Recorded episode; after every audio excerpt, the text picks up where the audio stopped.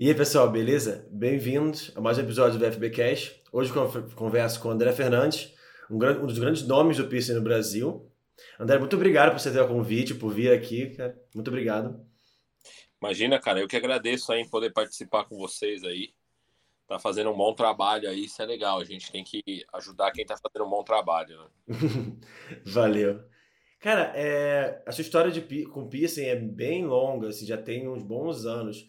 É, conta um pouco como é que começou essa relação com piercing, com tatuagem, com modificação corporal em geral.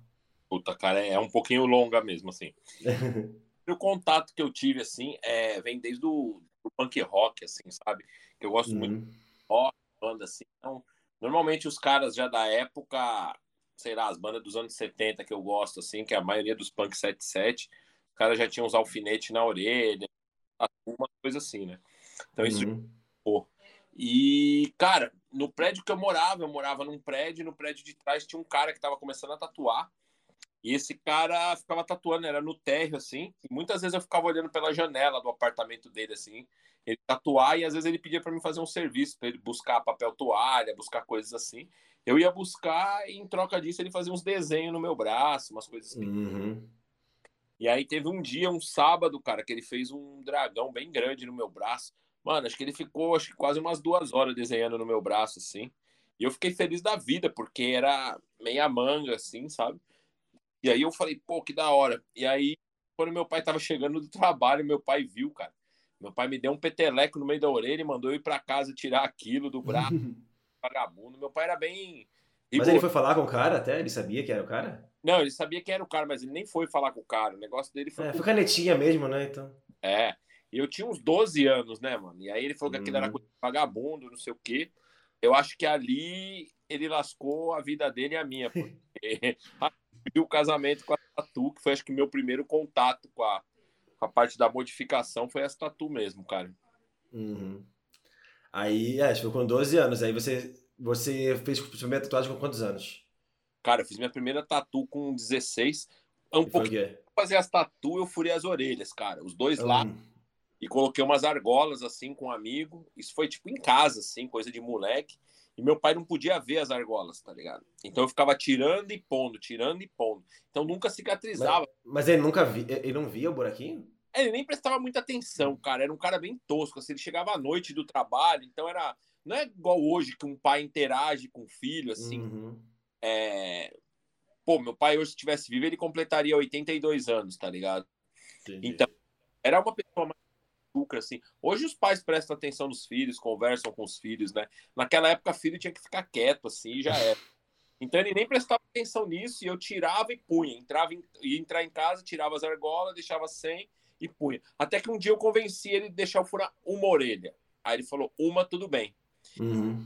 Cara, um dia ele me encontrou na rua com as duas orelhas furadas. aí falou um montão. Tá... Nossa. Ah, merda. Mas aí ele já tava perdendo um pouco do controle. E aí, com uhum. 16 para 17, eu fiz minha primeira tatu, cara. Aquelas lendas de, puto, o cara fia corda de guitarra para tatuar, sabe? Eu fui acreditando. Eu nasci na Zona Leste, eu fui até o Jabaquara, na Zona Sul, para fazer com o cara. É um tatuador que tatua até hoje, o Salim, assim, é um cara bem antigo da tatu. E, cara, quando eu cheguei lá era tudo lenda. O cara tatuava com agulha normal e as pessoas inventavam todo um folclore em volta disso. É que ele eu... era muito comum, né? Tipo, naquela época não tinha muito tatuador, assim, ou tinha. Ah, já tinha, mas não era é. tão como é agora. Era uma coisa bem é. underground. Tatu era mais underground, tá ligado? Sim. Faz 30 anos isso, tá ligado? É, então. É. Mas aí você fez o quê? Qual desenho que você fez? Cara, eu fiz uma aranha aqui embaixo, que eu tenho ela até hoje. Não sei nem se dá pra ver aqui, ó. Uhum. Escondi, uhum, aqui, ó. Porque era para esconder do meu pai, né? Ah, ele, ele, ele realmente não, não sabia. Quando ele descobriu que eu tinha tatu, eu já tava começando a fechar as costas, cara. Eu tinha acho que uns 21 anos, assim. Mas você morava com eles ainda? Morava com ele. E eu tava dando ração pra minha cachorra. E ele tava na parte da casa. Quando eu agachei assim, a camiseta levantou. Ele viu a parte de baixo, perto do coque, já tudo preenchido, assim. Não.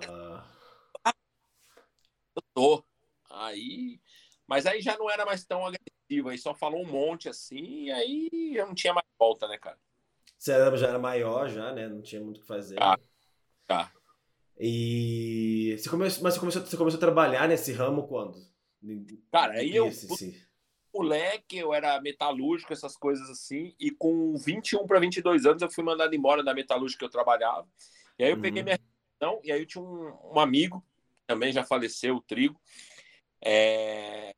Ele tinha uma namorada que morava em Londres, ela era uma inglesa, na verdade, né? Ele morou uhum. um tempo na Europa, e aí ele tinha essa namorada lá. Ele era seis anos mais velho que eu, assim, então já era um cara um pouco mais velho e tal.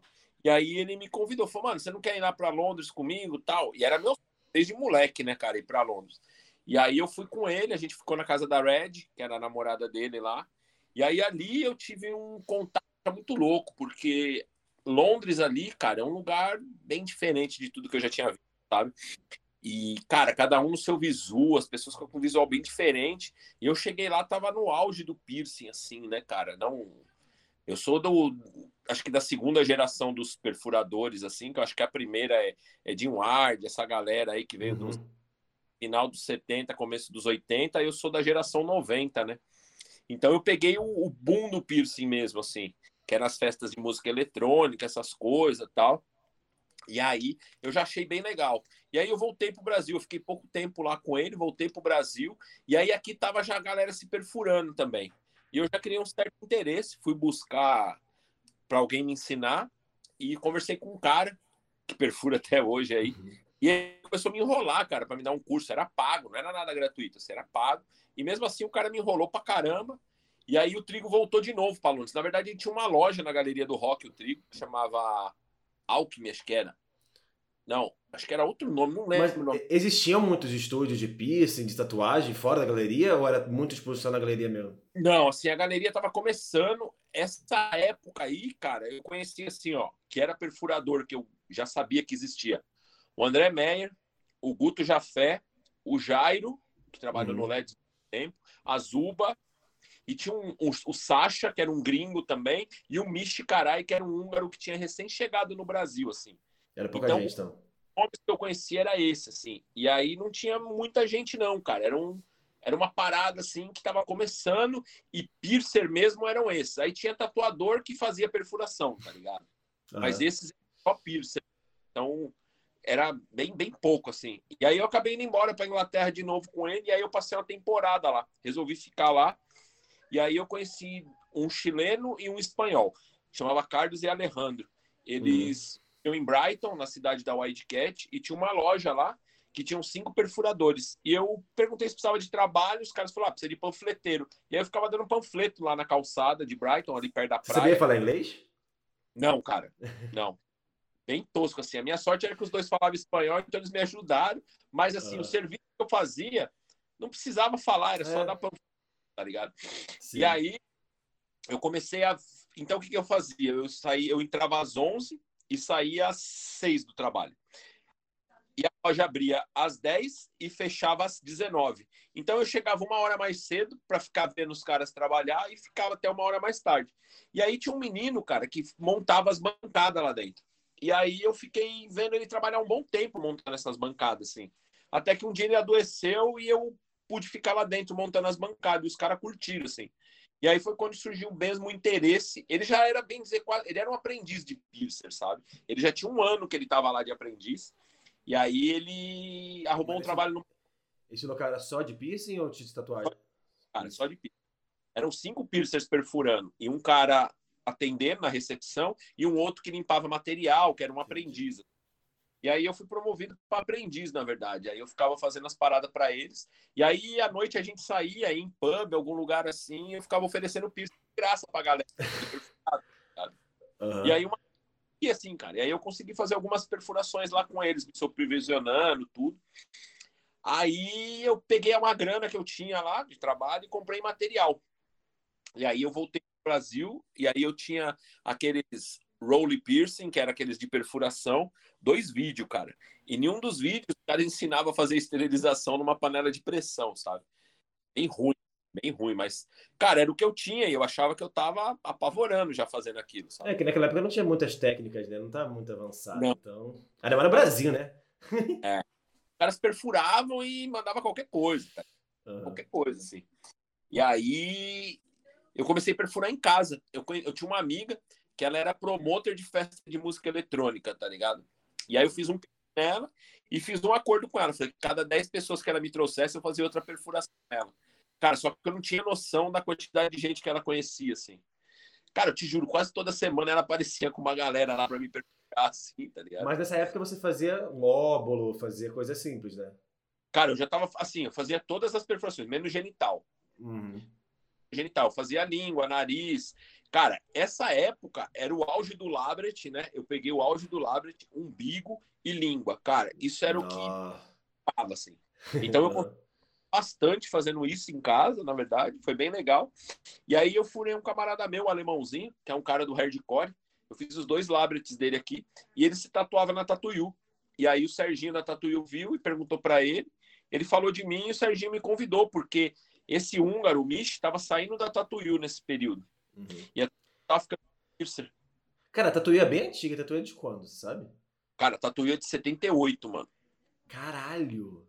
Acho que é o estúdio mais é, foi do Marco Leone, depois o Marco Leone foi embora, vendeu, se eu não me engano, pro Serjão, pro Leds, e os Leds vendeu pro Serginho, cara. Eu Caramba. entrei na 98, cara. Nossa. Uhum. É. Mas assim, aí... você teve essa vibe tipo, de piercing com tatuagem ou realmente você conecta com, só com piercing mesmo e. Cara, eu conectei só com piercing, porque assim, eu já sabia que eu não sabia desenhar. Isso eu já tinha. E eu comecei a achar tão legal, cara, a vibe do piercing. Era uma parada tão bacana, assim, que eu comecei a entrar nessa viagem e aí comecei a me apaixonar mesmo, assim. Só que era tudo muito sem técnica, né, cara? Então, uhum. assim, era, era, tipo fura e põe qualquer joia e já era. E era isso aí que a gente fazia lá. E aí eu comprava muita revista de tatu. E nas revistas de tatu saíam algumas fotos de piercing, algumas coisas assim. Uhum. E nenhuma das revistas, cara, eu me deparei com uma foto de um surface do Luiz Garcia. E aí eu vi que tinha o nome do estúdio que ele trabalhava, e com a gente trabalhava um paraguaio, o Walter, que ele faz aquela Tatu Babylon no Paraguai agora, hoje em dia, que é uma convenção bem conhecida lá de tatu.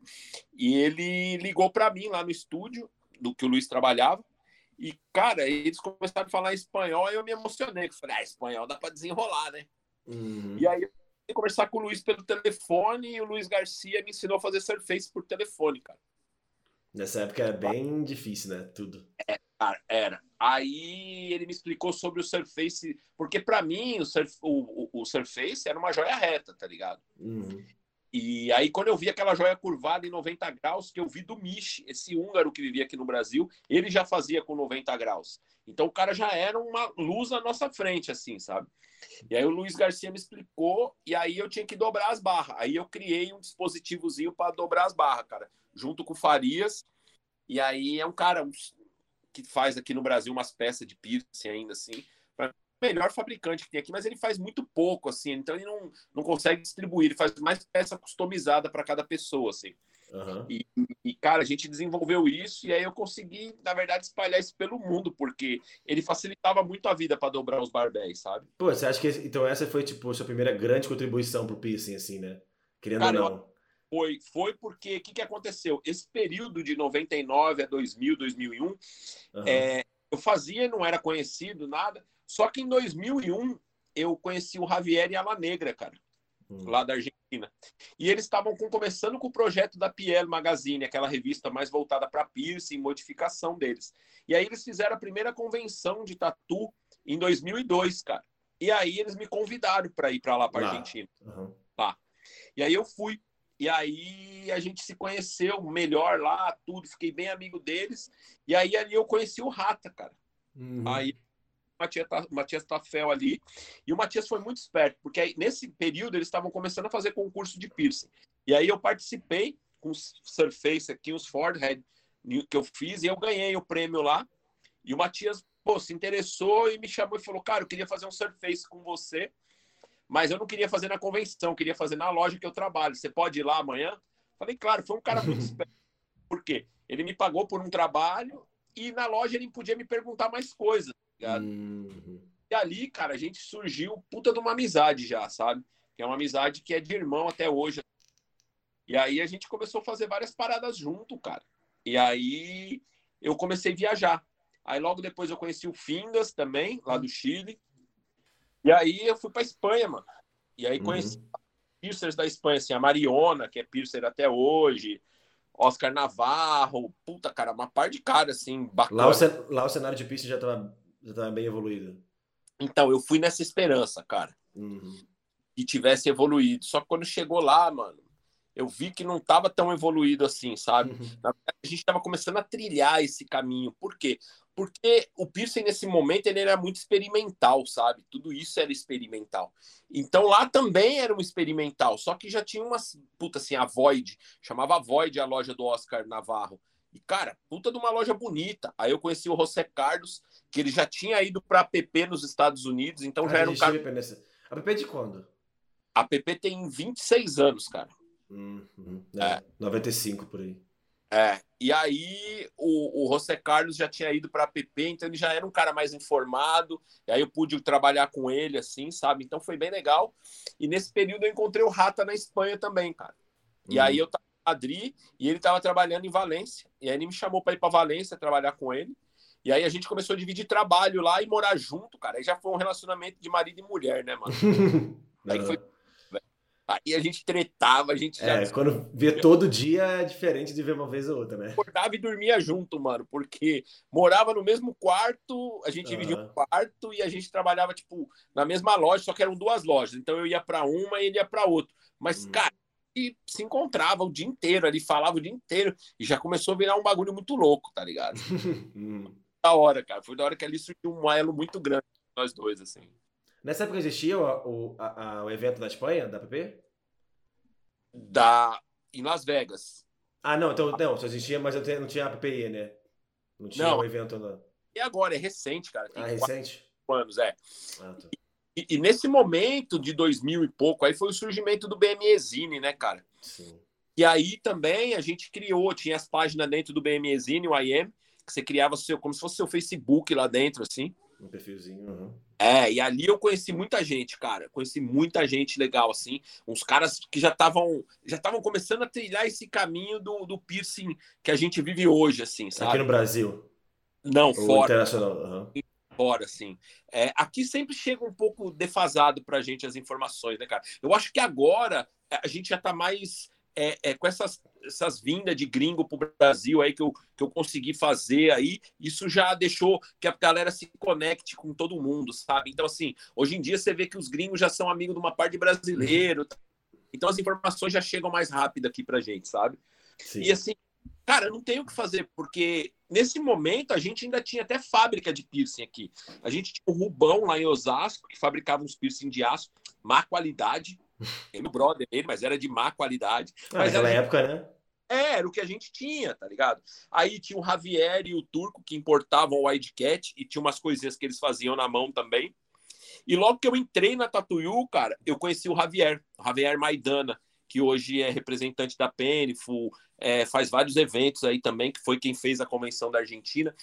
E ele que me ensinou a fazer genital, cara e me deu várias técnicas de freehand, assim, porque ele já estava trabalhando numa loja em Nova York e aí ele me ajudou muito, tá ligado?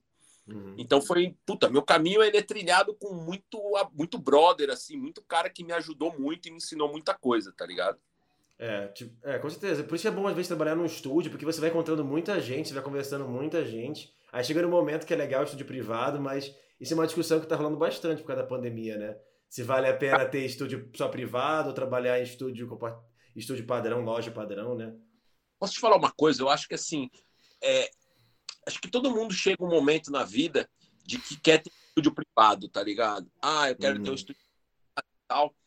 E precisa ter, porque aí você tem consciência de que você precisa de outras pessoas para te trocar informação, técnica, tudo isso, tá ligado? Porque, uhum. cara, às vezes assim, um cara que tem dois, três anos perfurando, o jeito que ele segura a agulha, eu nunca tinha pensado em segurar a agulha daquele jeito, sabe? E eu olho aquilo e falo, porra, mano, por que, que eu nunca pensei nisso? E isso a minha vida, tá ligado? O cara criou uma técnica que facilitou minha vida em 60%. Tá uhum. Então eu acredito que eu hoje em dia não queria mais nunca mais trabalhar em estúdio privado, sabe?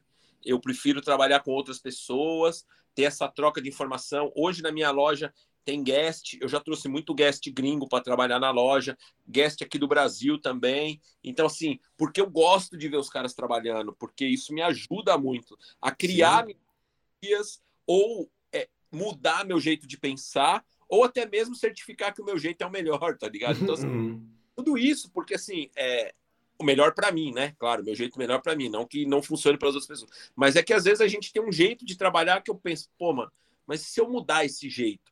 E aí eu vejo outras pessoas trabalhando e falar, ah, não, complicou demais, deixa quieto. uhum.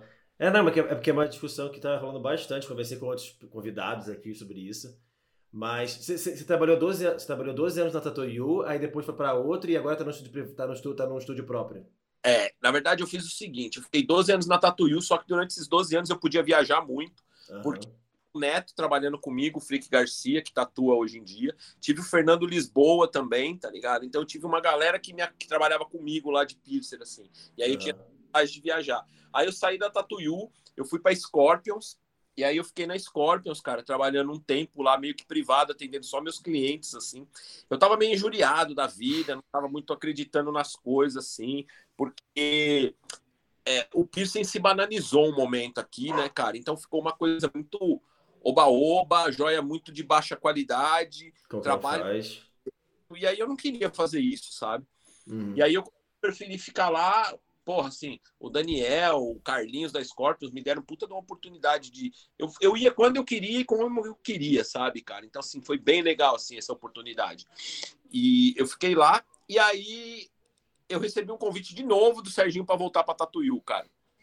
Aí voltei de novo para Tatuyu e fiquei uma temporada curta porque eu já queria o que era meu, sabe? Uhum. Eu, planejamento de estúdio num padrão que eu trabalhei lá fora e eu queria implantar dentro da minha loja, sabe?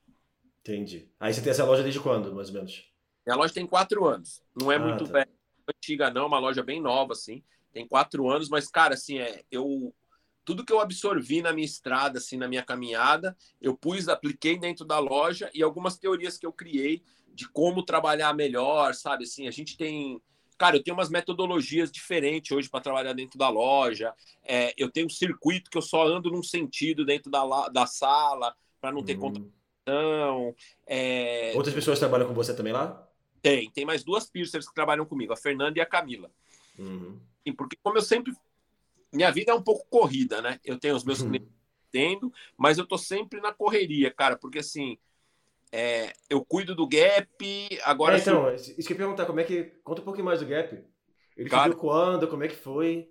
Cara, eu vou te falar assim, ó, o que, que aconteceu? Então eu estava trabalhando na Scorpions nesse, nessa vibe, e aí em 2015 era os 20 anos da APP Las Vegas, americana, né, cara? Que é em Las Vegas que acontece. Uhum. E aí todos os meus brothers começaram a me ligar e falando que eu tinha que ir, tá ligado? E ia estar tá todo mundo do piercing nesses 20 anos lá, cara. E eu comecei a ficar meio, puta, vou, não vou, vou, não vou. O Rata me ligou, o Fingas me ligou, o Sala, todos os meus brothers, assim, do mundo inteiro me ligando. falando, vem, vem. Aí eu, ah, não vou, não vou. Um dia à noite, cara, entrei na internet falei, quer saber, mano, eu vou conhecer Las Vegas. Pá, meti, comprei ah, minha passagem. Você nunca tinha ido pra PP também? Pra PP, não, nunca tinha ido, cara. Uhum. Tinha ido pros Estados Unidos, mas não pra PP. Aí eu falei, quer saber, velho? Vou conhecer a PP. E aí eu cheguei um dia antes, Aí os caras já tinham pego um quarto, aí ficou eu, o Rata, o Sala da Noruega, que vive lá na Noruega, o Rata da Argentina e o Chucks, que é de Chicago. Aí a gente dividiu um quarto, eu fiquei sozinho no primeiro dia, já de madrugada chegou o Sala da Noruega, e aí a uhum. gente já, cara, fazia muito tempo que a gente não se via, a gente tinha se visto a última vez em 2004, mano. Caralho, 11 anos. É. E aí, puta, cara, maior saudade de ver os caras, a gente já se encontrou ali. E aí, eu consegui ver as minhas referências do piercing de perto, tá ligado, cara? Nesses 20 anos, assim. E aí foi muito louco, porque eu fiquei realmente emocionado em ver os caras, sabe? É, sei lá, vi o Fakir, pude conhecer o Fakir, conheci o Jim Elaine Angel. Eu conheci o Luiz Garcia somente online, cara. Eu nunca tinha visto o Luiz Garcia. E quando a gente se viu, puta, cara, parecia que era amigo de se ver todo dia, assim, sabe? então, foda foda, cara. Foi um bagulho que me emocionou, porque eu desci. É, a APP é um evento bem legal, mas o bar da APP é o momento mais louco. e aí eu desci no bar, fiquei parado assim, comecei a ver, tipo, todas as minhas referências passando assim, tá ligado? E eu falei, caralho, velho, que loucura. Aí tive a oportunidade de conhecer o JD, que é o dono da Industrial Strange, e a gente ficou até amigo tal. Conheci o dono da Anatomé, então fui conhecendo uma par de gente. Uhum do mundo do Pierce, assim, que eu falei, porra. E aquilo ali parece que me deu uma carga na bateria, e aí eu resolvi. Ali eu falei, velho, eu tenho que montar minha loja mesmo, tá ligado? E aí ali eu já pirei a cabeça e falei, mano, eu preciso montar minha loja. E aí eu voltei pro Brasil. Logo que eu voltei, eu fui. Eu encontrei o Enio da Tatuíque. Uhum. E aí o Enio me convidou se eu não queria fazer os workshops dentro da Tatuíque, tá ligado? Eu falei, olha, eu posso até fazer, mas eu tenho um pensamento de fazer de tal maneira. Aí o Enio falou, tá bom, aceitou, e aí eu já eu já vinha pensando nisso do grupo de estudos de piercing, assim, do Gap. Eu falei, mano, tinha que ter um grupo de estudos para a gente entender melhor o piercing, um trocar experiência com o outro, informar tal.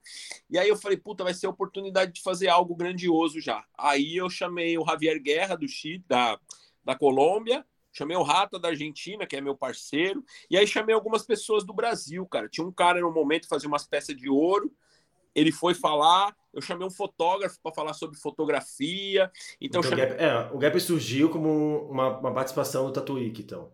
É, na verdade a gente já tinha antes, já se reunia, já fazia alguma, mas uhum. eram pessoas, tá ligado? E aí ninguém tava levando muito a sério, assim, sabe? E aí eu falei, uhum. não, expor isso em prática mesmo que vai ser. E aí a Tatuí que me abriu essa porta, cara, de fazer o gap lá dentro. E aí a gente fez e a gente teve 60 participantes, cara. Eu fiquei até feliz pra caramba. Bastante, uhum.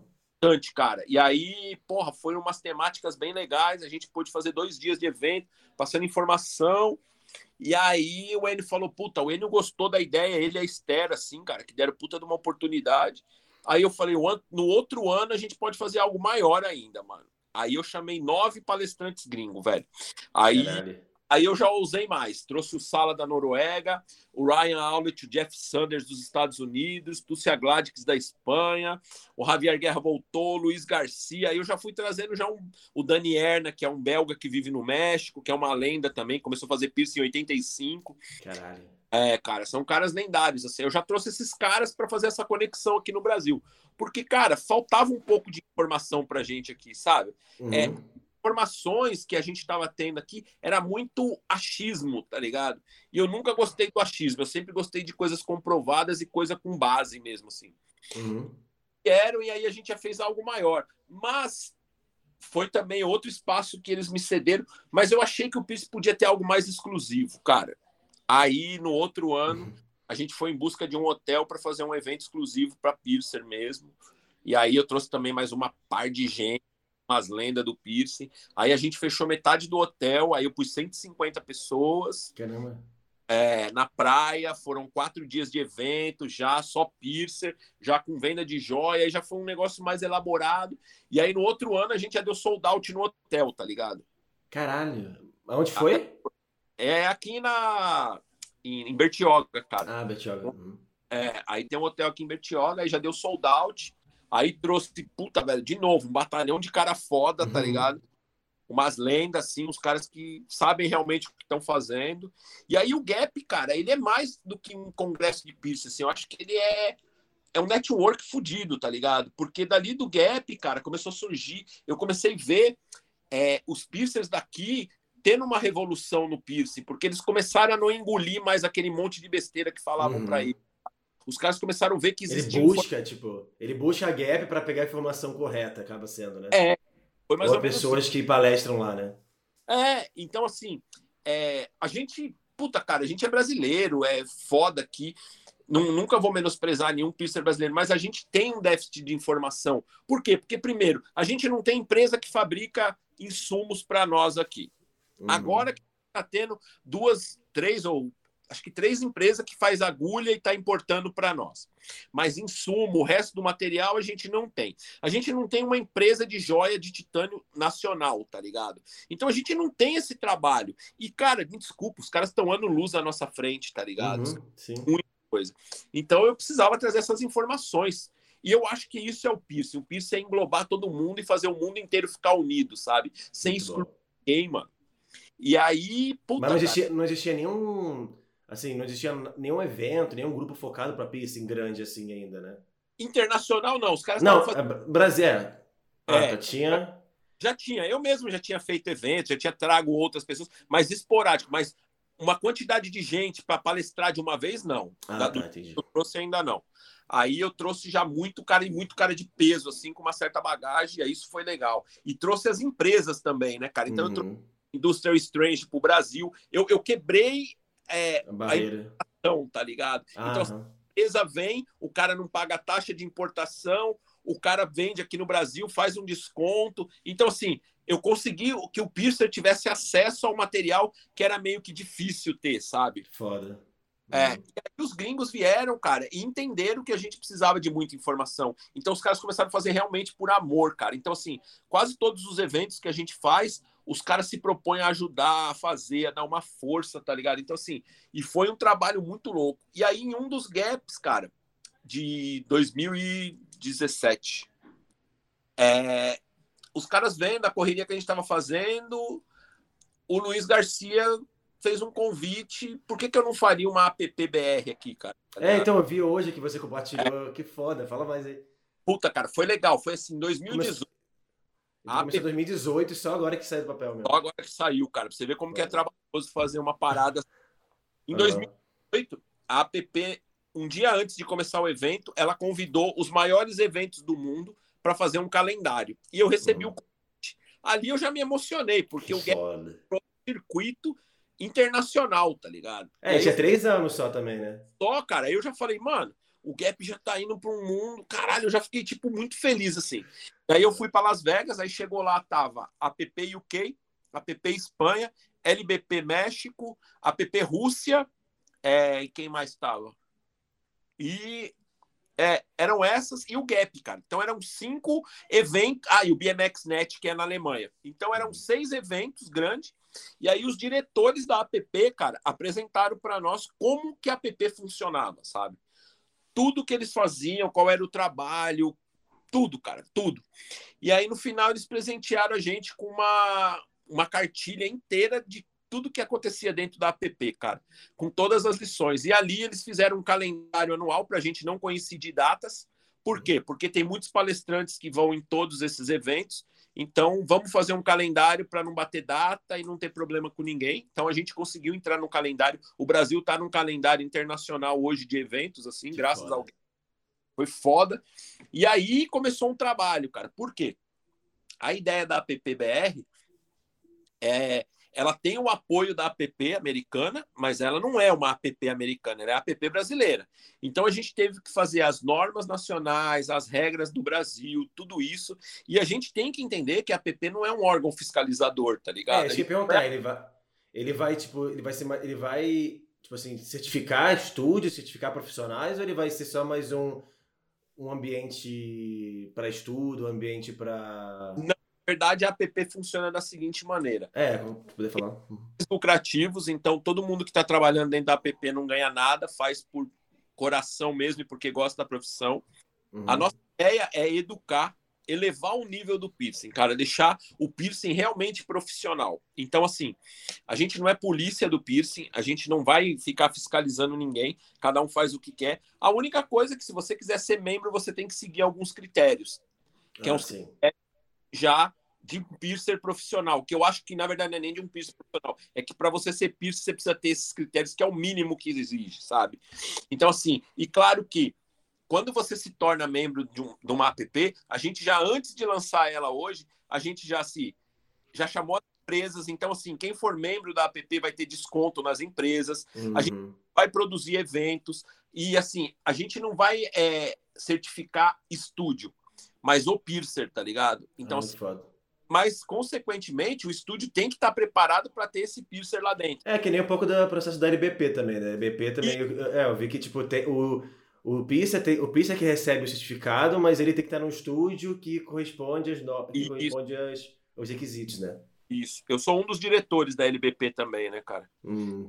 É, eu sou o secretário lá e puta assim, aprendi muito com eles também para poder fazer esse trabalho aqui, conseguir chegar isso no Brasil. Então, assim, é, aí a gente veio fazendo esse trabalho, cara, desde 2018, porque traduzir tudo, as normas, fazer tudo isso que tem lá, adequar aqui, chegar a um consenso, porque a gente teve que elaborar muita coisa, porque não tinha nada voltado ao piso. Nem a legislação nossa tem algo palpável para nós, porque assim, quando você vai abrir um estúdio, você se enquadra em clínica de estética, sabe? Nossa. Então, assim, é muito louco isso. Aí você procurar leis para adequar coisas que tese nos Estados Unidos já existem. Entendi. É. Então, assim, claro que eles lá fora ajudou muito a gente. Cara, a gente teve ajuda da APP Austrália, APP UK e APP Las Vegas, tá ligado? Então, assim, eu me sinto lisonjeado em poder ter tido essas ajudas para a gente criar algo para melhorar a qualidade de piercing no Brasil, sabe? Porque hoje, cara, é, é várias historinhas de piercing humanizado, é curso online. Como que você vai me fazer um curso é... piercing, cara? É, é, eu acredito assim, é, palestras, classes para quem já trabalha, eu acho que funciona. Porque agora você pegar alguém do zero que nunca viu uma agulha, uma joia, e você dar um curso disso, isso para mim não existe, cara. É. Então, essas coisas que incomodavam a gente, e a gente está fazendo um trabalho legal aí. Hoje a gente conseguiu finalmente lançar a PPBR, porque precisava finalizar esse trabalho, ela precisava ser registrada como uma associação, tudo isso. Mas... é burocrático, né? Mas aí vocês vão, tipo, criar, criar, criar um Instagram, criar um site, vão fazer Já workshops. Que é o appbr.oficial. Esse é o uhum. Instagram nosso lá. Já tem, já tem um site também que a gente já começou a trabalhar dentro do site. A gente já tem os critérios para ser membro, tá ligado? A gente uhum. já tem uhum. pronto, por isso foi esse trabalho longo. Mas a, ideia é criar conteúdos, tipo, educativos, assim, a ideia é ter lá como uma, uma associação, mas a ideia é ter conteúdo, ter vídeo, ter postagens meio uh, educativos, por assim dizer, ou... A gente está tá, tá fazendo um trabalho, a gente já tem que vai lançar no site, um trabalho educativo para o cliente, em primeiro, hum. sabe? Para o cliente entender o que é um piercer profissional.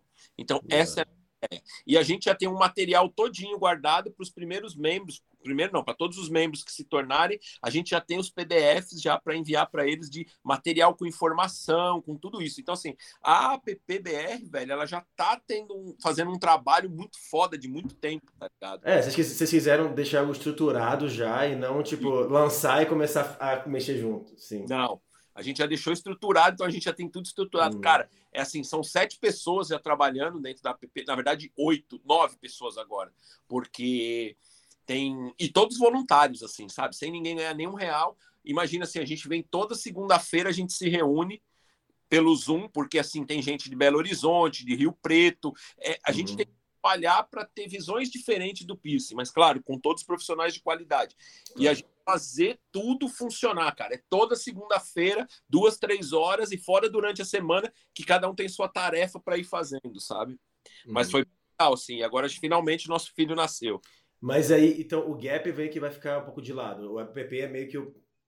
Ou não, não. o gap vai rolar juntamente. Eu, o gap é um evento meu. Então, assim. Uhum. São duas coisas diferentes. É, são duas coisas diferentes. O Gap é um evento privado meu e a app vai fazer o que ela tem que fazer, velho. Que é assim, eventos anuais também, eu acho que, indiferente de quem faça, se faça bem feito, velho, é muito bem válido, tá ligado? Que venha mais gente fazendo coisa bem feita, sabe? É. Isso também pode ajudar muito, tipo, aumentar o nível, né, dos pieces no é. Brasil. Porque aquela coisa, tem, teve desinformação durante muitos anos, então agora pelo menos está tendo. Aí você acha que o cenário, você acha que o cenário do, do piercing, do piercer, assim, vai melhorar ao longo dos anos, para desses, dessas iniciativas, assim? Ou você acha que vai demorar ainda bastante? Não, desde que o Gap começou, eu tenho ficado bem orgulhoso de ver, cara, assim, surgindo uma geração de piercers informado e alguns da velha escola se informando muito, sabe? Cara, hoje tem um evento em Brasília que é o Bez e o Thiago Rodrigues que fazem lá, velho, que também é um evento sensacional, um evento nacional, sabe? Assim, puta de um evento de porte bacana, estruturado. Então tá, tá tendo coisas já aqui que tá mudando já, sabe? O piercer não, não engole mais o que falavam para ele, sabe? Ah, o Dave cura enxaqueca, ah, essa joia é banhada e ela funciona. Não, hoje o Piercer tem estudo e ele sabe o que ele está falando e ele não quer mais ser enganado e ele está educando o cliente também e o cliente também está deixando de ser enganado. É, então esse é o principal, porque acaba que, assim, o, o, os leigos, as pessoas que vão fazer o piercing, às vezes não entendem tudo que a gente entende, né? Então, não, quer dizer, não, muito não entende. Então, às vezes, alguns pistas que não se importam tanto, eles vão porque estão vendendo, estão fazendo as joias, né? Mas aí tá, tem que mudar toda essa corrente. Mas, é, essa corrente é educar o cliente. Porque quando você tem um cliente educado, é um cliente que vai questionar o piercing. É, ele vai cobrar mais, então o piercing tem que melhorar o nível. Aí tudo melhora, Sim. né? E aí tudo melhora, porque o cara vai falar: caramba, mano, meu cliente sabe mais do que eu, né? É vergonhoso, né? Nossa. É. Eu tô, eu tô tendo muita necessidade de pista, tô, tô conversando com muito pista, porque eu sempre fui muito de conhecer muito sobre tatuagem, de estudar muito sobre tatuagem, mas o cenário do pista tá cada vez, cada vez mais, tem mais profissionais focados, tem cada mais evento, cada vez crescendo bastante. Muito bom isso. Sim, cara, tá legal pra caramba, assim. Puta, e isso é legal porque você vê que o Brasil tá elevando o nível dele também, tá ligado? Então, assim, isso é bom pra caramba. Eu fico super feliz quando isso acontece, sabe? Uhum. Mas vocês planejam, voltando sobre a app, vocês planejam fazer um evento anual que nem tem nas outras unidades, nas outras, outras sedes, né? É, nas outras apps espalhadas pelo mundo, sim. Isso. Tem, tem sim, tem um planejamento já. Claro, é o que eu te falei, a gente surgiu com ela já muito estruturada, então a gente uhum. tem programa do que a gente vai fazer durante o ano, durante. Ah. Então, pro ano que vem a gente já tem tudo preparado para começar a fazer um. Mas você tem que seguir as, as, meio que as diretrizes da app Estados Unidos? Não, nada a ver. Hum. Assim. Eles ajudam a gente, auxiliam a gente. É como se fosse um mentor, mas a gente não tem que seguir nada deles assim. Ah, sabe? Tá. Nem o evento, entendi. É, nem o evento, nada assim. A, a, vantagem é que assim a gente precisa de um palestrante deles, eles vão ceder para a gente. Faz a conexão também, né? Faz essa conexão. Ah, surgiu informação nova, a gente recebe porque nós estamos todos interligados agora. Então, assim, é, quando surgiu o Covid, eu fui um dos caras que ajudei a fazer o protocolo do Covid do piercing do mundo inteiro. Então, assim, eles coletaram informações minhas, eu expliquei, porque eles eram diferentes realidades do mundo. Então, assim, uhum. tava dessas informações. Então, eles já estavam trabalhando comigo e a gente trabalhou em cima disso. Então, tem momentos que acontecem coisas dentro das associações que a gente trabalha internamente. Para quando lança, lança no mundo inteiro, sabe? Informações boas e palpáveis, né, cara? Você falou app Rússia, app Austrália, tem quantas app no mundo assim? É, tem a app UK, a inglesa, tem a Rússia, tem a Austrália, tem a agora a Austrália e tem uma outra, cara, que é, faz, é a Bélgica e mais um outro país junto lá. Eles têm hum. a Espanha. Então, quase cada país ali para fora tá tendo a sua própria app agora. Nossa, muito bom. É. Isso é muito bom. É bem legal, cara. Uhum. Mas, é, é, elas, mas elas funcionam do mesmo jeito que, a, que do Brasil vai funcionar também. Independentes, fazendo, assim, seguindo, tendo o suporte, mas fazendo seus próprios eventos, próprias coisas. Cara, eu acho assim, a gente tem o suporte da maior do mundo, que é a app americana. Tá há 26 anos trilhando esse caminho. Os uhum. caras já fizeram tudo que tinha que fazer de errado e já acertaram tudo que tinha que acertar. É, então... então mastigado para gente. Por que não aceitar isso mastigado? Mas claro que existem regras em cada país que funcionam e regras. Claro. Eu não podia chegar, a gente não podia chegar com a app aqui do nível que está a app americana, porque a gente ia, em vez da gente incluir, a gente ia excluir pessoas. E a ideia da app nunca é excluir ninguém, sim incluir as pessoas, porque a gente quer dar a informação correta. Então, não adianta eu vir me baseando em, sei lá, material. Ah, porque na app americana você só pode ser membro se você utiliza é, o titânio certificado com a STM F136 pela DFARMS. Então você precisa ter umas, umas, certas. Então, assim, o Brasil ninguém tem essa certificação. Então uhum. a gente não vai poder excluir as pessoas, sabe? E assim, então foi o que a gente pensou. Então a gente está tá fazendo um trabalho hoje desde o vendedor, do cara que vende material, a gente teve reunião, reuniões com eles, o fabricante, que são caras que fabricam joias de ouro, para entrar num padrão que a gente possa trabalhar, porque também ficar fora de um padrão é ruim, mas a gente criou um padrão que é a nossa realidade. Uhum. Então, assim, quando surgiu o app, a gente não quis fazer nada é, se baseando numa coisa surreal, e sim na realidade nossa aqui. Mas claro que é uma realidade que tem alguns princípios básicos. Se você não. Cara, eu penso assim: se você não tem uma autoclave, uma cuba ultrassônica, não trabalha com titânio, com rosca interna, não faz um procedimento asséptico, você não pode ser piercer, sabe? Então, hum, assim, entendi. faz isso. E é isso que a gente quer. A gente não quer nada além disso, sabe? Assim, e claro que tem uma loja que exista. Por quê? Por que, que a gente fala sobre isso? Porque às vezes esses piercers que fazem procedimento na casa do cliente, ele não está fazendo um procedimento seguro, sabe? Ele não tem um local, um ambiente seguro, um ambiente limpo adequadamente.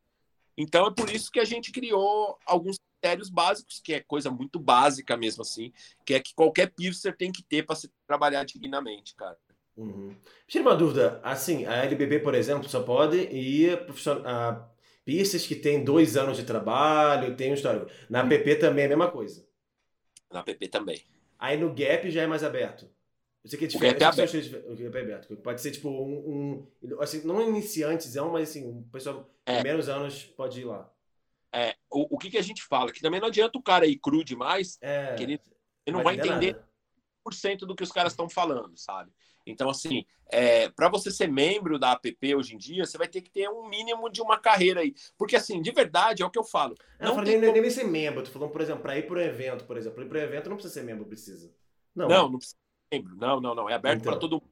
E a LBP também não exige que você tenha dois anos. Você pode ir com qualquer tempo na LBP para ah, ver o é. evento.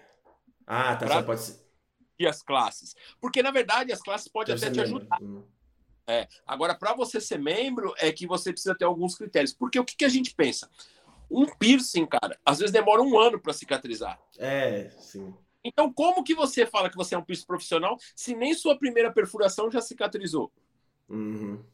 Então, pelo menos dois anos, porque aí você já entendeu, você sabe reverter um problema, você entende como reage uma pele, como reage um corpo de uma pessoa. Então, você precisa ter esse, essa ter essa prática toda durante esses dois anos para você ter as suas teorias, acreditar em coisas que você está fazendo, entender o que é certo e o que é errado. Antes disso, não dá, cara. Não dá mesmo, assim. É, é muito difícil uma pessoa. E eu vejo que aqui no Brasil tem gente com um ano já dando palestra e workshop, cara. Nossa, é, acontece bastante isso. É. É, mas até para tatuagem também. Para tatuagem, o que não falta é curso. Tipo, aprenda a tatuar sem saber desenhar, aprenda a desenhar do zero, a tatuar do zero, tipo, é muita, muita desinformação que o pessoal espalha, né? Muita desinformação. Cara, se eu puder dar um conselho, eu dou um conselho. Quem quer ser piercer, vira aprendiz. Não pague curso. Vá numa loja e seja aprendiz de alguém, mas com paciência, porque você vai ficar uhum. pelo menos um ano sendo aprendiz para entender como funciona. É, provavelmente não vai trabalhar, assim, você vai acompanhar muito mais o processo do que botar a mão na massa também, né? Sim. Mas você vai aprender a escolher joia, tirar medida de joia, a, a, limpar material. Então você vai aprender tudo que você precisa. E o último momento é a perfuração, cara. Porque se você não tiver toda essa, essa ideia de como funciona tudo isso, não adianta você perfurar, tá ligado? Hum. Porque assim.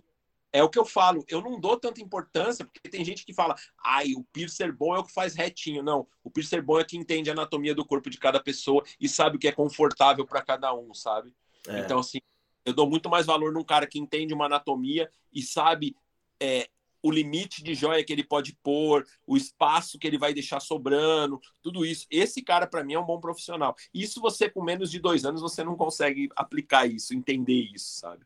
É, porque tem joias que se encaixam de certa forma para cada tipo de anatomia, não tem como, né? Sim. Que nem você... Uhum. É, que nem uma tatuagem também, né? Às vezes a pessoa quer fazer uma tatuagem que não faz sentido num certo ponto. Se o profissional for bom, ele vai orientar o cliente direito a, a claro. A, Agora, falando, falando sobre o seu lado profissional, você. Eu não sei, pergunto isso para todo mundo, assim, mas você tem. Você trabalha com todo tipo de, aplica, de aplicação de pista, em qualquer tipo de. Ou você tem alguma preferência, você gosta de fazer algum, algum local? A, a, hoje em dia que você está mais de um tempo de trabalho, você se limita para alguns? Lá na loja, a gente não perfura tique, a gente uhum. não faz. Porque para mim eu acredito que é um piso que tem mais risco de dar problema e tudo. Então, assim, Mas eu não. Cara, é uma Por que perfuração. problema? Porque hum. é uma perfuração que você tem que pôr uma joia muito grossa, muito larga, desculpa, bem comprida, porque é um inchaço muito grande. A parte de dentro normalmente quebra o dente de, dos clientes. Hum, entendi.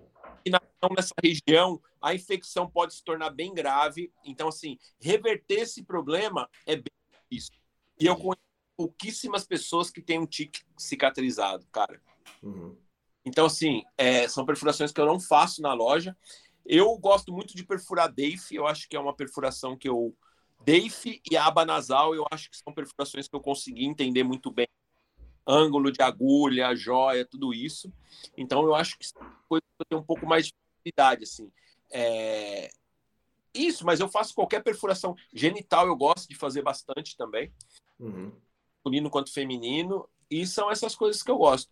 Não gosto de fazer muito microdermal, porque o microdermal não me dá segurança, porque eu acredito que o microdermal ele parece tem ele é temperamental. Tem pessoas que ele fica, pessoas que não. Por mais que você aplique toda a técnica correta, pode ser que ele fique, pode ser que não. Então eu não gosto de é, vender uma coisa que não funcione tão bem, sabe? Uhum. Você faz os procedimentos, assim, você faz bifocação de língua, remoção de cartilagem, não? Você... Não, não faço mais, cara. Ah, eu ah, mas hoje... você chegou a fazer? Eu cheguei a fazer. Logo, porque assim, é, quando você é piercer, naquele momento que eu era piercer, eu achava que o, o grau elevado de ser piercer era ser um modificador, sabe? Uhum. Em passar de nível, ser promovido na empresa era ser um modificador. E eu entendi que eu me tornei um modificador, mas eu ainda não sabia o que era fazer piercing.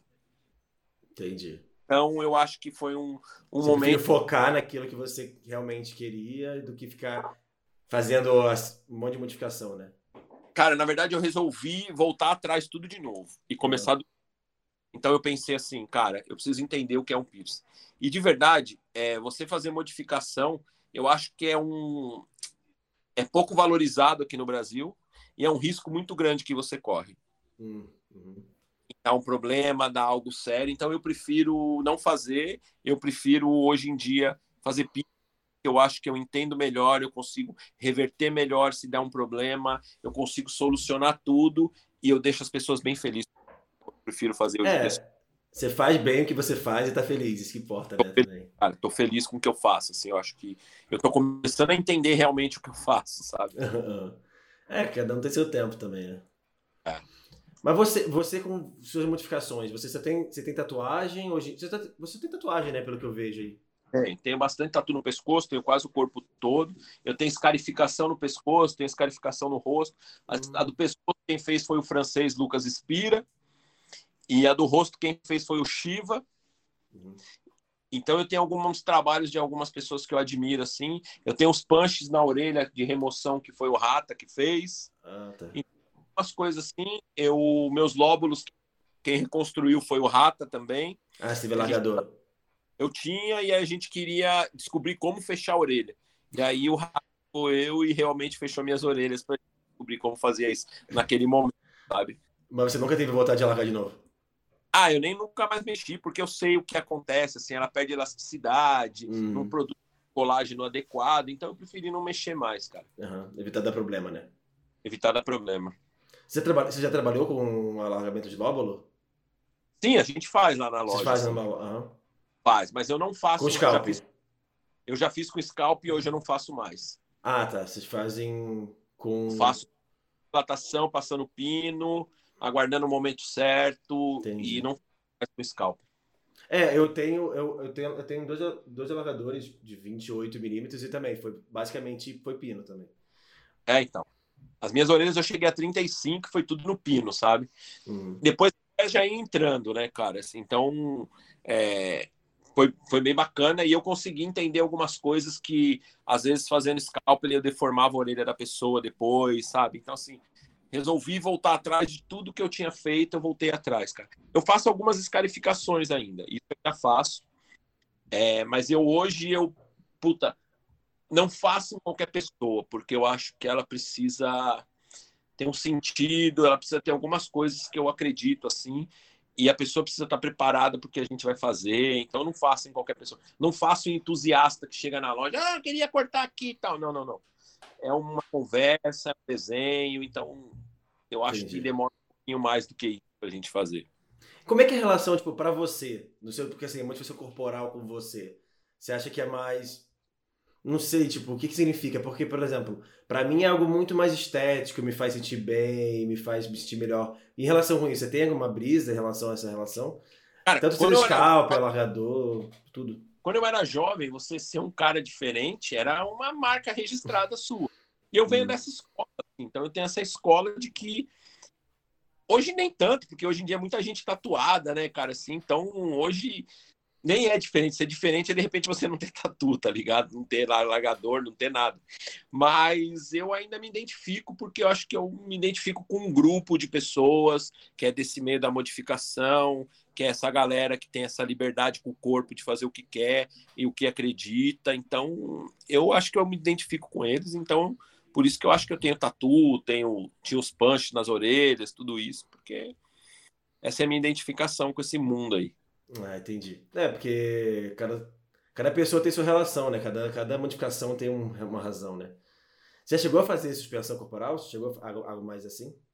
Já. A primeira vez que eu me suspendi foi quando eu trouxe o Lucas Espira para o Brasil, que foi em 2004 ou 2005. Caramba, bastante é. tempo também. Uhum, aí eu fiz um suicide. Aí depois eu fui para França, para Avignon, na loja dele, na Body Art. Ele estava fazendo um festival que chamava Freakland.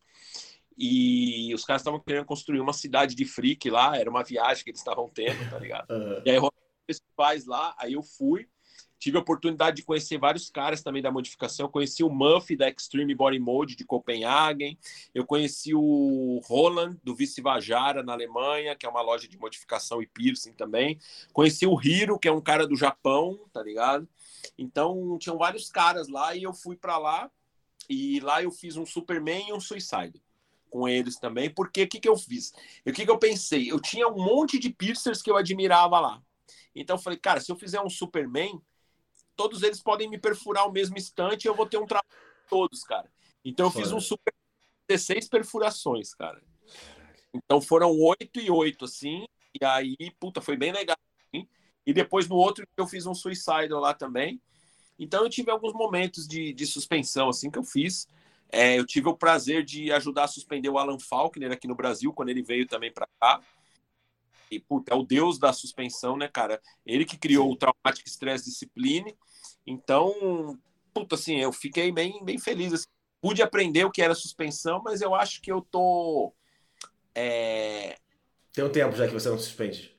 Tem. Desde. Eu, eu acho que eu estou defasado de informação também hoje em dia para fazer suspensão em alguém. E tem vários grupos daqui no Brasil que estão fazendo isso, fazendo muito bem feito, sabe?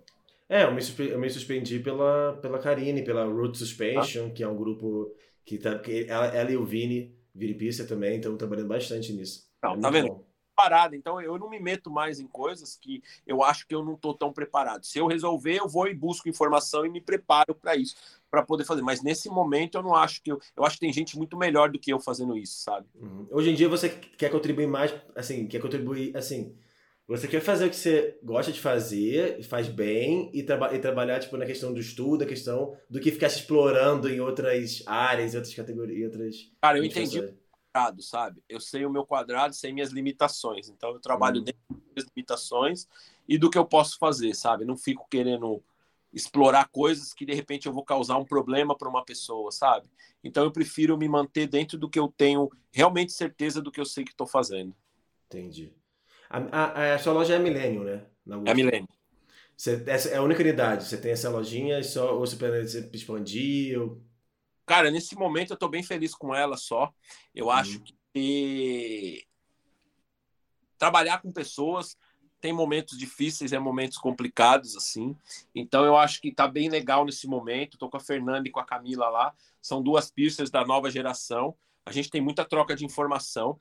É, tem a Kerly também, que trabalha comigo, e a Luana, mas elas trabalham para outras pessoas, mas eu presto serviço em outros lugares, assim. Uhum. E aí, o que, que a gente faz, cara? A gente faz classes dentro da Milênio.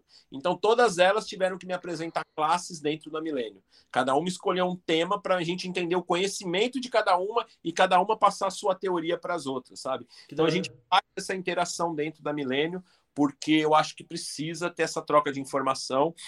É, como eu tenho muita facilidade em ter muita informação com os gringos, assim, com tudo, eu consigo passar para elas todas essas informações também. Então elas estão sempre abastecidas de muita informação. Acaba sendo uma escola também para elas, né? Tá sendo uma escola para Tá tendo uma troca bastante. É. Entendi. É bem legal, assim. Então eu acho que tá bem, tá bem do jeito que tá. Vocês, vocês, são revendedores? Vocês vendem também joias, não vendem ou não? A gente tem a distribuidora Milênio, que distribui para piercers, que é o. Uhum. Quando tudo começou, na verdade, porque eu achava que. É, é, conta um pouquinho como é que foi no é, início do Milênio. Acontece, eu achei que estava faltando no mercado, não tinha alguém para abastecer legal com titânio, assim. Uhum. Então a gente criou a Milênio, a gente começou a fabricar a Milênio, ela é feita fora do país, assim, mas com alguns padrões que eu achei que tinha que funcionar. Então, eu pensei nas bases de Labrit, no polimento da joia, o sistema de fecho para até o fim. Então, tudo isso foi um certo critério que eu criei. E aí, dessa Milênio, a gente fez a Milênio Loja, que foi a Milênio que eu hum. planejei o que eu queria. Então, na Milênio Loja, a gente tem todas as marcas do mundo. Eu trabalho com PLA, eu trabalho com Kiwi, Sacro Symbols, Body Gems, é a Metal, Neo Metal, Milênio. Eu trabalho com todas as marcas do mundo dentro da, da Milênio, sabe? Ah, entendi. Posso... Então são, são dois projetos diferentes, né? Uma loja que tem Isso. um estúdio e tem a, e tem a marca Milênio de, de joia mesmo. Que é para os piercings tá ligado? Então a gente faz a Milênio para os piercers. Aí a gente criou a Milênio, o, o Protein da Milênio, que são alguns piercers que a gente pegou no Brasil inteiro, assim, que a gente achava que trabalhava com uma certa qualidade, e eles são hoje parceiros nossos. A gente tem também um grupo de discussão onde a gente pensa, conversa, cria coisas, tira dúvidas um do outro ali também, sabe? Então a gente fez tudo isso aí que eu acho que tem ajudado muito nós nas informações, assim. Entendi. Você está tá vendo muitas outras movimentações no Brasil para esse cenário de piercing, de piercing? Eu acho que sim. Hoje em dia é o que eu te falei. É, depois que o Gap surgiu, cara, ele aguçou. Ele, a gente pôs uma sementinha dentro dos piercers aqui. Hum. E eu tô hum. vendo que os piercers estão buscando hoje em dia correr atrás de tudo isso. Ah, mas uma coisa muito individual, não tipo, tô falando assim, quando eu falo, sei lá, ter lojas específicas para piercing ou Já... vendedoras, ou tipo, sabe, criar outros grupos de estudo. Tá tendo movimentos. As empresas que vendiam piercing hoje, elas vendem muito mais titânio do que aço, porque a gente plantou isso, sabe? Uhum. E começaram a buscar eles. E aí eles começaram a investir mais nisso. É, hoje em dia tem um evento em Brasília muito bom que o BES faz, que é legal pra caramba também. Tem algumas pessoas fazendo alguns workshops individuais bem legal também, que são gente que tem informação, como tem gente fazendo coisa muito ruim também. E tem uma união entre uma nova geração de piercers, assim, que eles mesmos se unem, eles mesmos conseguem fazer alguns debates entre as perfurações deles, trabalho deles. Eu acho que isso é bem válido, assim, sabe? É uma nova geração que. É o que eu falo, tem uma então geração. Você vê, você vê um futuro bom, assim, tipo. Eu vejo, cara, eu vejo. Eu vejo, eu vejo um futuro bem bom, porque a gente já tem uma geração de piercers que não sabe o que é catéter e nem joia de rosca externa. O cara já é da geração Blake Needles e joia de rosca interna e titânio. Então isso eu já tô feliz porque já tem essa geração. A base não... subiu, né? Tipo, o inicial subiu. Muito Sabe, bom. assim, quando, quando eu era moleque, você ia tirar carta, os caras falavam, ah, você precisa aprender a dirigir num Fusca para quando você pegar um carro com direção hidráulica, você dirigir bem. Mentira, velho. Se você pode uma direção hidráulica, aprende numa hidráulica, tá ligado? Então é a mesma coisa que eu acredito pro Pierce. Para que que você vai ensinar alguém a trabalhar com catéter, uma agulha que corta mal, causa dano no tecido, uma joia de rosca externa e aço, baixa qualidade que vai dar problema no cliente, se você pode trabalhar com uma Blake Needle e você pode trabalhar com uma joia de rosca interna e titânio. Para que que você vai fazer isso? Uhum. Então, eu acho que não precisa regredir para avançar. Você já pode começar já do que tem aí é, já ficou no passado. Eu vejo um monte de gente falando, ai, um pouquinho por dia para mudar. Não, velho, não precisa mais mudar. Já se passaram que tem piercing no Brasil mais de 20 anos, tem quase 30 anos que a gente tem piercing no Brasil. Então vamos evoluir, sabe? Tá na hora já, né? Tá, tá na hora. Já. Tá na hora. Com essa de um, um pouquinho por dia. Não, não, velho. Não tem mais o que é, o, o, cliente já não engole mais essa, sabe? É, porque antigamente e... realmente tinha escassez de conteúdo, de informação, tinha escassez de portal. Hoje em dia Sim. a pessoa consegue. A pessoa aprende, assim, tem muito conteúdo, obviamente, em inglês ainda, mas a pessoa quiser procurar, ela vai achar, né? Mas, cara, a gente tem fornecedor de material aqui, sabe? A gente tem um monte de empresa que vende titânio com rosca interna. A gente tem três ou quatro marcas de agulha aqui. E, puta, cara, e tem informação pra caramba. Então por que, que você vai ficar trabalhando ruim se você pode trabalhar bem? Sim. É. Pra quê? Pra ficar falando, ah, eu sou, ah, um pouquinho por dia, eu sou da velha escola. Não, não, não, não, velho. Para com isso, tá ligado? Você é velho, mas a, a, o piercing atualizou, tá ligado? Se você não se atualizou, você vai ficar fora do mercado, só isso. Sim. É. Não faz sentido. Né? Aham. Uhum. Cara, eu acho minhas, minhas perguntas, minhas curiosidades, assim, acabaram. Você tem algum ponto que você queria trazer? Alguma, algum convite? Alguma coisa o pessoal que está que tá escutando, que está falando? A galera puder ajudar a gente aí com a PR. Primeira coisa, é uma associação inclusiva, não quer excluir ninguém. A gente quer trazer informação da melhor qualidade, do mais alto nível. É, é uma associação sem fins lucrativos. Claro que a gente precisa de dinheiro para sobreviver, então, claro que todo, todo mundo que for virar membro vai ter que pagar uma taxa, afinal de contas, a gente precisa ter um site no ar, a gente precisa ter as informações sendo enviadas, a gente precisa ter uma material para produzir isso. Então, assim, a gente pede a contribuição de todos, assim. É um trabalho que tem sido feito há muito tempo por mim, pelo Gui, pela Letícia, pelo Cidinho, pelo Popoldo, Dré, Felipe, Tati e Elisa. Então, são pessoas que têm trabalhado nisso, cara. É, ela, é, são pessoas que criam tempo para fazer isso, sabe? Então, assim, ajuda a valorizar, ajuda a divulgar o máximo que puder, porque quem sabe daqui 20 anos a gente não está igual a app lá fora, fazendo um evento para duas mil pessoas. A qualidade do piercing evoluiu muito, assim, então a gente conseguir fazer isso todo mundo junto, sabe? E, puta, cara, apoiar as pessoas que trabalham bem feito e realmente boicotar quem trabalha mal feito, sabe? cara, eu já tenho visto isso, foi muito louco, porque um dia um cara puta, sei lá, trouxe um médico numa live aí e o médico falou umas besteiras que quem tinha piercing genital tinha que procurar um tratamento freudiano, tá ligado? Uhum. E aí, cara, a galera caiu matando em cima desse piercer aí, foi bem legal isso, assim, porque, cara, como que você me traz alguém para fazer uma live se você não pede referência da pessoa? É. Você, você, vai trazer alguém para falar mal do seu trabalho? Como que você me faz isso, sabe? Então, assim, é... e aí o cara tentou se eximir, sabe? Então, assim, é, você pode errar, você pode cometer equívoco, mas tenta consertar e admite o que você fez, sabe? É, também, tipo, tem pessoas que têm um canal de comunicação muito grande e fazem e passam uma desinformação muito grande, né? É, cara, ó, a gente tem o T-Angel, velho, que do Freak é, então...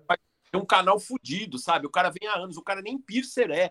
Você também não é piercer, sabe, cara? E é. vocês estão nessa batalha com a gente. Olha quantas pessoas fora do piercing que ajudam a gente, sabe? E aí você vê às vezes piercers para ganhar like, para ficar famoso falando besteira por aí, sabe, velho?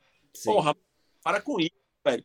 Pensa um pouquinho no que você vai falar, porque você pode influenciar um monte de gente, sabe? E você pode trazer um, um mal para sua profissão. É um retrocesso, né? É um retrocesso. Sim. Cara, muito obrigado pela participação. Foi muito legal conhecer você, conhecer os projetos também. Legal, cara. É, seu Instagram tá aí, então o pessoal vai seguir. Eu vou botar também o Instagram da PP, de, do, da Millennium. Legal. E... e é isso, cara. Muito obrigado. Eu que agradeço, obrigado. E quando tiver oportunidade, vai lá na loja conhecer lá, mano. Claro, você. Tá bom? Valeu. Valeu, mano. Valeu, gente. Até o próximo episódio.